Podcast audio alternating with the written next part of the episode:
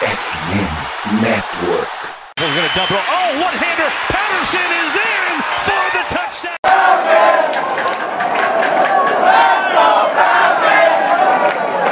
Salve, salve, Dirty Birds. E aí, fã de NFL? E aí, torcedor do Atlanta Falcons, tudo certo? Começando aqui o segundo episódio desse novo quadro, o voo rasante, aqui no Falcons Play Action. Para você que não ouviu o primeiro, vou explicar rapidinho a dinâmica. É um episódio bem mais curtinho, entre 10 e 15 minutos ali. É, seja respondendo algumas perguntas que vocês mandam para a gente lá no nosso Twitter, no FalconsPlayBR, ou então debatendo algum tema importante.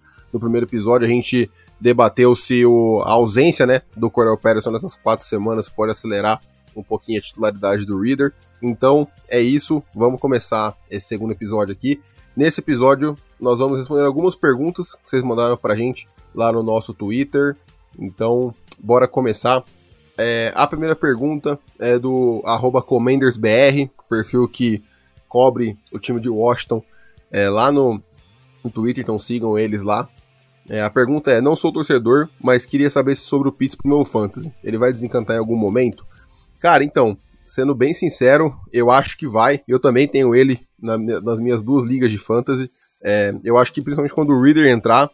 Mas assim, eu acho que em algum momento o, Mariota vai ter que se expor mais. É, o, o, modelo de jogo dessas quatro semanas não vai se manter sustentável para o restante da temporada. Então eu acho que em algum momento é, seja com o Reader, seja com o Mariota, é, o Arthur Smith vai ter que botar é, as bolas na, na, mão mais do, do Pitts para que, que ele possa fazer as jogadas e tudo mais. Então eu acredito que sim, que uma hora ele vai acabar é, vai acabar explodindo aí, sendo aquele Tyrant que a gente espera que seja no Fantasy, né? Aquele cara top 3 ali disputando com o Travis Kelsey e com, com o Mark Andrews. Uh, a segunda pergunta é do Luiz Guilherme, arroba Luigi Carpen. Queria saber se a gente daria uma chance pro Reader no ano que vem como titular ou se draftaria um QB no draft, se possível. Olha, eu vou para uma terceira opção aí, ô Luiz. Eu iria com o Reader já esse ano, é, em algum momento da temporada. Acho que é uma coisa que a gente vem é, debatendo, que a gente vem comentando há muito tempo, né? Que o Reader precisa ser titular esse ano. Pelo, pelo menos no espaço amostral ali de seis jogos, pelo menos, para a gente ver o que, que a gente tem. É, obviamente o Arthur Smith está acompanhando toda a evolução dele nos treinos e tudo mais durante a semana, mas assim, eu pessoalmente acho muito arriscado que o Reader não entre em campo esse ano, que a gente espera ano que vem para ver se ele realmente é o nosso franchise quarterback para os próximos 10, 15 anos aí. Então, assim, eu acho que se ele não for titular esse ano em nenhum momento, se ele ficar no banco o ano todo, assim como foi com o Trey Lance lá no, nos 49ers, eu acho que ano que vem é, o, Arthur Smith começa com ele como, como QB1. Assim, a não ser que ele esteja mostrando, a não ser que ele esteja mostrando pouquíssimas coisas no training camp, o Arthur Smith nem querer dar uma chance para ele como titular na NFL e ainda assim pegar um QB no draft na primeira rodada, né? Obviamente a gente precisa ver onde que a gente vai ficar ainda no draft, se a gente vai estar em posição boa para draftar um QB. Eu achava que no começo do ano a gente ia, mas é, até o momento a gente tá 2-2, obviamente tem muita temporada pela frente, mas enfim, eu achava que o nosso máximo de vitórias seria quatro vitórias, e a gente já tá com duas nas primeiras quatro semanas. Então acho que é, é uma questão complicada e eu acho que a melhor opção é dar chance pro Reader ainda esse ano, o quanto antes, porque assim, vamos ser sinceros, né, os Falcons não brigam é, os Falcons brigam no máximo, assim, se tudo é muito certo por uma vaga nos playoffs, mas mesmo assim eu acho que ia se iludir muito e ia acabar se frustrando no final do ano caso isso não aconteça. Então, o que tem de bom esse ano é ver se o, a, resposta do Reader, né? E a evolução dos segundanistas, dos caras do terceiro ano, como é Jay Terrell, Rich Grant, o Drake London, esse ano tá se mostrando uma grata, é uma ótima escolha. Kyle Pitts também. Então, eu diria que, que a melhor opção seria ver o Reader ainda esse ano. Mas Caso a gente não veja esse ano, eu daria uma chance para ele ano que vem, porque, pô, querendo ou não, você gastou uma terceira rodada. Pode ser que não seja muita coisa, ainda mais pra posição de quarterback, mas no ano que vem eu daria uma chance para ele como titular sim. É... E uma segunda pergunta que ele fez é sobre o futuro do time e da liga, como que a gente enxerga a disputa pela NFC South nos próximos anos. Cara, essa é uma excelente pergunta. Era, tava pensando até em gravar um voo rasante somente para isso, para poder responder. E, cara, eu vejo com muito bons olhos pro, pro futuro. Por quê? porque eu tava olhando outro dia, os Bucks, os Panthers e os Saints já, já estão acima do teto salarial de 2023, com os contratos como eles vão estar no próximo ano, ou seja, ajustes vão ter que ser feitos. A gente sabe, né, a gente sempre faz a brincadeira dos Saints lá com o cap, que eles sempre é, tem, é, ficam muito negativo e tudo mais, mas eu acho que assim, querendo ou não, eles perderam o left tackle titular deles, o safety e o cornerback titular esse ano por conta do cap. Então parece que o cap não é real, mas ele acaba impactando e impactando bastante. Então, assim, acho que tudo depende do quão rápido a gente vai acertar na posição de quarterback.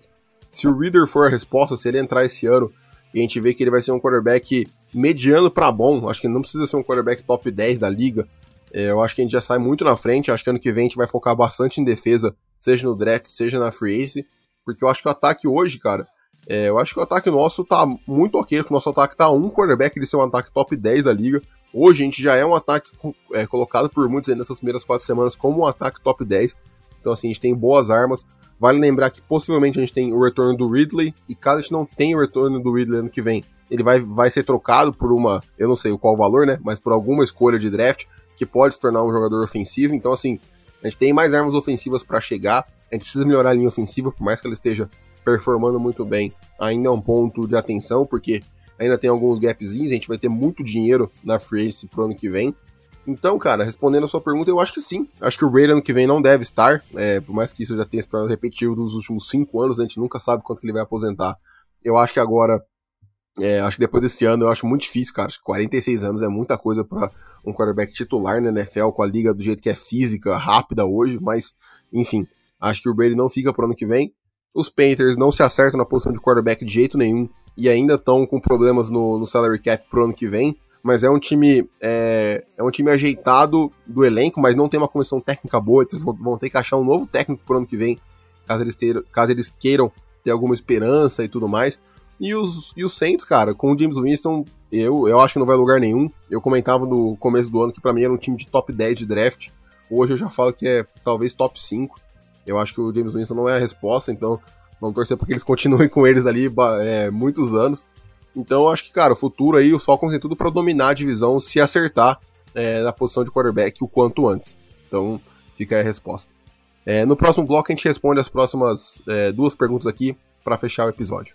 Bom, é, fechando aqui, né? O Jean fez uma pergunta se a gente está confiante para os playoffs esse ano ou se acha que o time vai desandar muito daqui para frente. Cara, eu tava me pegando, pensando nisso é, nessa semana, né? Jogo contra os Bucks, valendo a divisão e tudo mais. E eu, eu acho meio complicado. Eu até fui, fui pegar aqui para ver qual que é o, o schedule do, do, dos Bucks as próximas três rodadas, né? Os Bucks pegam depois, é, quer dizer, com a gente, né? Pegam depois Steelers e Panthers e a gente pega 49ers e Bengals. Então, assim, a chance deles abrirem três jogos pra gente, cara, é bem alta, vamos ser sinceros. Hoje, é, pro domingo, né, a gente vai sem, os, sem o Pitts e sem o Patterson, então assim, vai ser muito difícil né, nesse sentido ganhar dos Bucks. Acho que assim, vai ser um verdadeiro milagre se, se der para ganhar do Tom Brady lá em Tampa. E muito provavelmente, cara, eles vão abrir três jogos pra gente né, nas próximas duas semanas aí. Acho que são dois confrontos que eles são favoritos. Então, caso venha playoffs, eu diria que que vai ser via, via é, wildcard, e assim, e olhe lá, é o que eu venho comentando, a gente tem um, um stretch ali numa sequência de jogos, de, depois desses, dessas três agora, né, depois de Buccaneers, 49ers e Bengals, a gente tem uma sequência de seis jogos aqui, né, que são os Panthers, os Chargers, o, os Panthers de novo, os Bears, os Commanders, os Steelers, é, e aí tem uma bye week e tem os Saints. Então são uma sequência, na verdade, de sete jogos que, cara, para mim o Falcons consegue vencer é, seis. Acho que só contra os Chargers que eu não vejo os Falcons vencendo, mas, cara, contra os Steelers, Commanders, os Panthers duas vezes, os Saints e os Bears, eu acho que são jogos plenamente vencíveis. Então, assim, você colocando esses sete jogos, você já tem nove vitórias, né? É, esses seis jogos, desculpa, você já tem oito vitórias. E aí ainda tem no, nos últimos três jogos ali, né? Ravens de novo, é, quer dizer, desculpa, Bucks de novo fora de casa na, na última rodada. Cardinals na penúltima e Ravens fora de casa. Os Ravens fora de casa eu não acredito muito, acho bem difícil, o time deles é bem organizado, por mais que esteja 2-2, era pra eles estarem 4-0. É, e os Cardinals, cara, em casa eu tenho uma esperança. Os Cardinals não estão se achando esse ano e, e, os Cardinals são um time que cai ainda mais de desempenho em dezembro. Então, assim, tudo bem que eles vão estar com o DeAndre Hopkins de volta, mas eu acho que existe a possibilidade, sem dúvida. E os Bucks, cara, na última rodada, se os Bucks estiverem com a divisão encaminhada, talvez eles vão com o time reserva. Então, assim, é, eu acho que existe um mundo, mas é o que eu falo, é, é a sequência pós o jogo dos 49ers ali, na, é, pós o jogo dos Bengals, desculpa, na semana 7, né? A partir da semana 8 até a semana 13, é, na verdade até semana 14, né, pós-bye week contra o Saints, é onde vai ser definida a temporada dos Falcons, que é a sequência de jogos vencíveis ali para eles. Então, vamos ver como é que vai ser isso aí, mas eu tô, tô esperando, assim, tô otimista, a gente vai ter o Cordell Patterson de volta e tudo mais, a Zaya Oliver tá para voltar aí logo menos, então acho que, cara, é confiar. Eu acho que um espaço amostral de quatro jogos que a gente viu, o time já mostrou coisas boas. Eu não acho que foi por acaso que o time fez tudo que fez nessas quatro semanas. Não acho que foi sorte. Ganhou de quem tinha que ganhar, que foi de, de, de Seattle e de Cleveland, que tinham quarterbacks é, no mesmo nível do Mariota ali, por mais que o Dean Smith esteja jogando muito bem.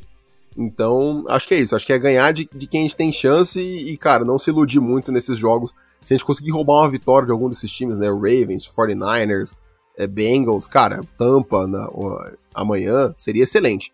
Mas não acho que a gente deva contar com isso para não se frustrar também, porque a gente entrou nessa temporada é, querendo, já pensando no draft do ano que vem. Então, tudo que vier, pelo menos na minha visão, é lucro. E, cara, acho que, que é isso. Espero que eu tenha ajudado aí. Bom, fechamos por aqui. É, agradeço muito aí a audiência de todo mundo. Uh, a gente volta, se não no meio da semana, no final da semana que vem, com mais perguntas é, de vocês aí, ouvintes, para a gente debater um pouco mais sobre. Espero que vocês tenham gostado. Nos vemos agora é, no pós-jogo, né? De Tampa e Falcons na segunda-feira. Então é isso. Muito obrigado pela audiência. Um abraço e até mais.